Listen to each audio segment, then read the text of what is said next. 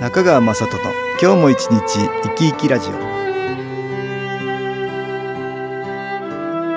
皆さん生き生きしてらっしゃいますか？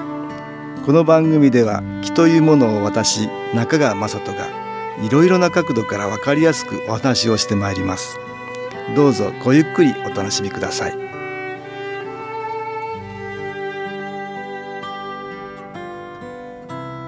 中川雅人の今日も一日生き生きラジオ。この番組は気のある生活あなたの気づきをサポートする株式会社 SAS がお送りします。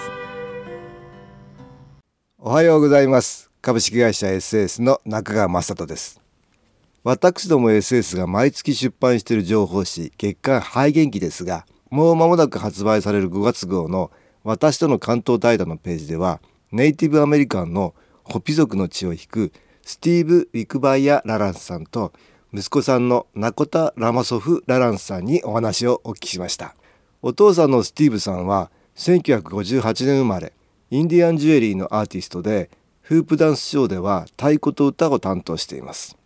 息子のナコタさんは26歳フープダンスの世界大会で8度チャンピオンになっている第一人者です。モントリオールのエンターテインメント集団シルク・ドゥ・ソレイユでは2013年から主役のダンサーを務めています。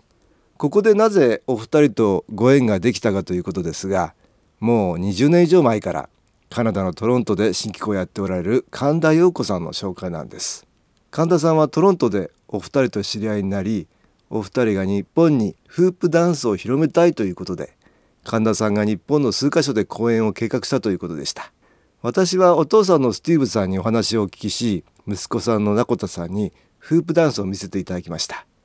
5つのフープを自在に操ってのダンスでしたが素晴らしいものでした。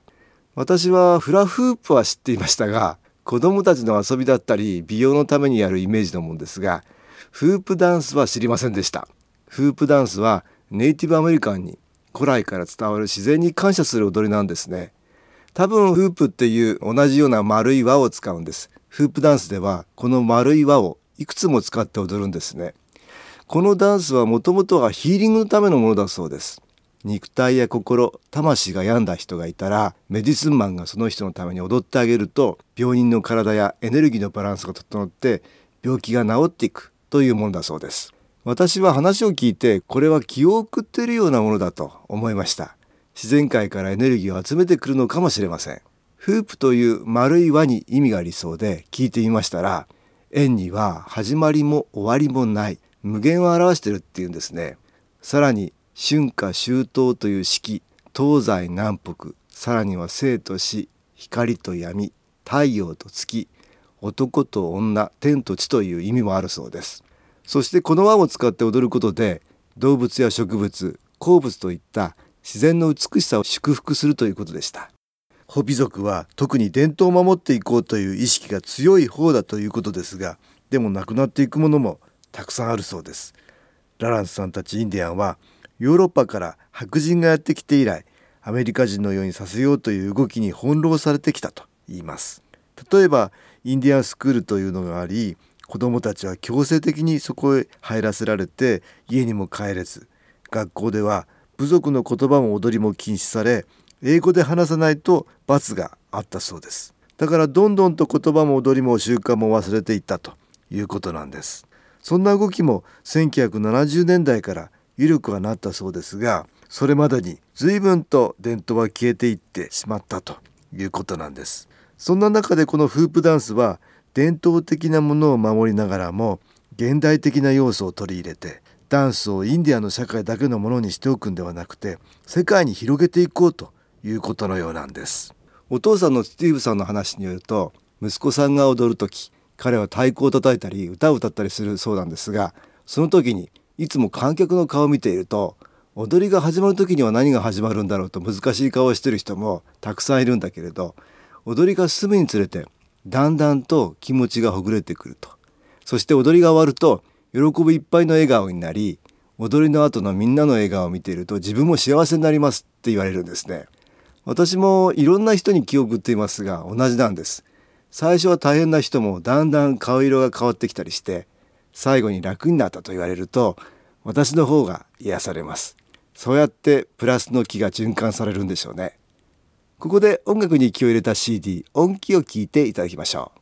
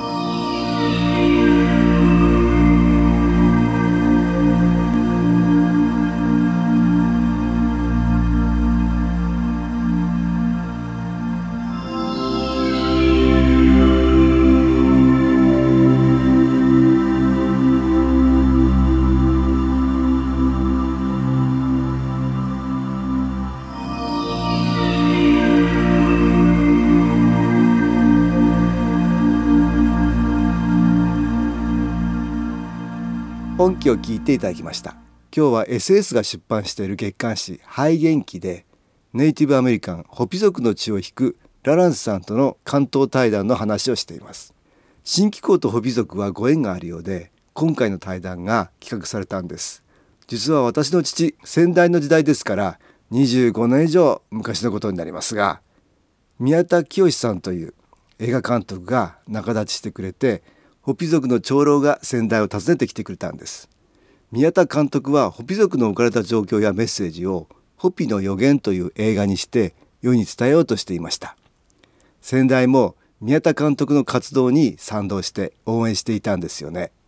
ホピ族の村の周辺の地下にはウランがたくさん埋まっていてホピ族の人やナバホ族の人たちがその採掘に従事してたくさんの人が被爆しました。そのウランが日本に落とされた原爆の原料になっていたという話でした。ウラン採掘に従事した人はほとんど無防備の状態で仕事をしていたためしばらくすると体調が悪くなりその後もずっと後遺症で苦しんでいる人がたくさんいました。国からの保証もないので病院にもかかれません。そういう人たちを気で治せないかというのが訪ねてこられた時の依頼の一つだったんです。それで1994年夏のことですが先代とがん治療ではとても有名な小津良一先生とかホピの村へ行って被爆した人たちの治療にあたりました。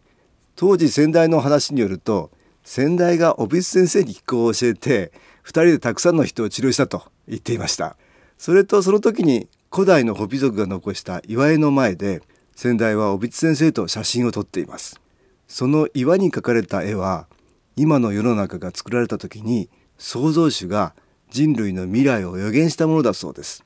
これによると今はとても大変な時代でこれ以上物質的な豊かさばかりを追いかけていくと人類は破滅してしまうということに警告を与えている絵だそうです。ホピの長老は世の中がどんどん危険になっていくのを感じ取りこの絵のことを多くの人に知らせて生き方を変えないといけないということを世界に伝えたかったようです。先代も同じようなことを考えていましたので意気統合したそうなんです。心とか気といった目に見えない世界を大切にしていくことが人類が生き残る道なんじゃないでしょうか。あれから25年以上も経ちますがますますあの岩に書かれた絵のメッセージが必要な時代になってきました。この岩絵ですが現代は大きな分かれ道の時代だということも描かれているようです。とことん物質に走る人と心の大切さに気づいて神様の声に耳を傾ける人に二分されるようです。そしてどちらの道を選ぶ人が多いかで地球の運命も変わってくるというような話もあったと聞いています。先代はその話を聞いて気のことをもっと広げないといけないと感じたようです。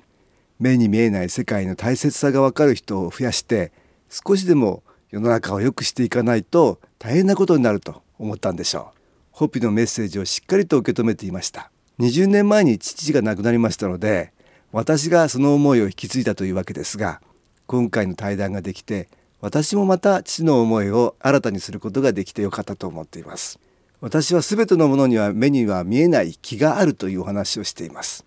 人の思いもまた気であり私がやってる信仰というのも宇宙からの気です。人の気は死んで体がなくなっても魂というように心を伴った形で存在します。ですから亡くなったおじいさんが心配してくれていたり勇気づけようとしてくれるということがあってそれを私たちは夢で見たりすることがあるんです。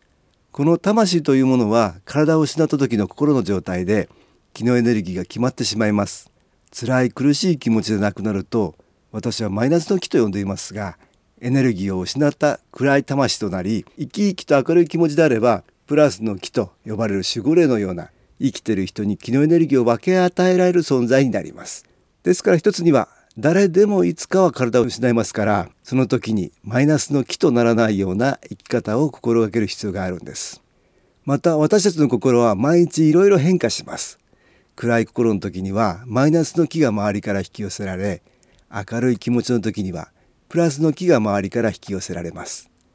ですから何かのストレスで気持ちが暗い方向に傾くと周りからのマイナスの気の影響でどんどん自分の気のエネルギーが下がり体や心が悪くなる方向に引っ張られるんです。しかし何かに気がついて自分の考えや行動が良い方向に変化できると魂の光は増え周りのマイナスの気を光に変えることができるんです。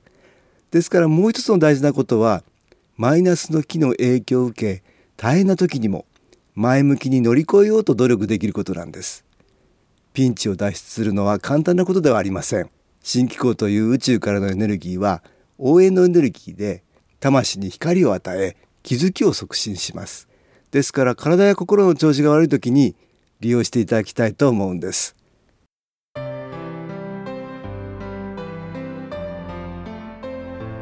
株式会社 SS は東京をはじめ札幌名古屋大阪福岡熊本沖縄と全国7カ所で営業しています。私は各地で無料体験会を開催しています。4月18日月曜日には東京池袋にある私どものセンターで開催します。中川雅人の「昨日話と昨日体験」と題して開催する無料体験会です。新気候というこの気候に興味のある方はぜひご参加ください。ちょっと気候を体験してみたいという方体の調子が悪い方ストレスの多い方運が良くないという方気が立てるようになる研修講座に興味のある方自分自身の気を変えるといろいろなことが変わります。そのきっかけにしていただけると幸いです。4月18日月曜日午後1時から4時までです。住所は豊島区東池袋1-30-6池袋の東口豊島公会堂のすぐそばにあります。電話は東京03-3980-8328 3980-8328です。また SS のウェブサイトでもご案内しております。お気軽にお問い合わせください。お待ちしております。